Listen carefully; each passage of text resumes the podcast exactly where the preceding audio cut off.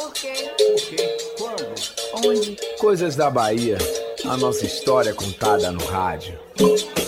Ainda tem quem entre numa igreja para o ritual das cinzas na quarta-feira, mas está cada vez mais raro e a galera jovem então passa batido. É melhor seguir a pipoca na barra ondina. Tem também quem curtiu ou está tão cansado ou apressado para botar a normalidade do estudo do trabalho que nem lembra.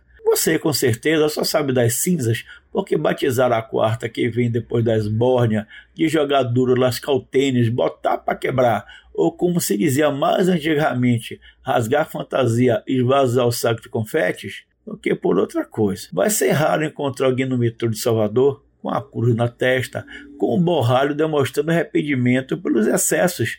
E que excessos seriam? O grego Momo venceu. O carnaval antecede a quaresma, é bom saber, que são aqueles 40 dias de purificação lá do calendário da Igreja Católica e segue até o domingo de Páscoa. Lembra que Jesus passou 40 dias no deserto?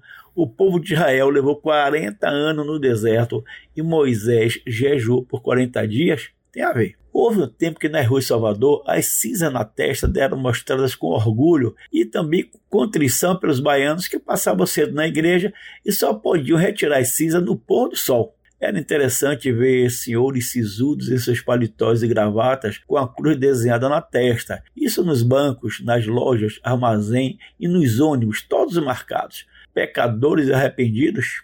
O borralho servia também para o jovem mostrar que tinha caído foi na gandaia. Mas a galera, na verdade, demonstrava com ritual, boa parte da galera, né? O arrependimento, mas na prática só falava do ocorrido durante a festa. Vai entender. Cinza na testa e já havia quem saísse do trio direto para a Igreja da Piedade, São Bento Rosário, de para pegar a fila, não significava que o carnaval não deixara saudade. Pecar no carnaval não é tão mal assim. E a quarta de cinzas sempre foi para limpar a barra, para poder começar de novo no ano seguinte. Eu acho que a Igreja Católica deveria ela colocar os padres na rua na quarta-feira para cingir a testa dos pecadores, correr atrás, como diria Baby Consuelo, dos endemoniados, porque o apocalipse está chegando. Se esperar que a galera entre no templo, a cinza vai mofar. São outros tempos. Mas enquanto isso, é pegar a quarta de cinzas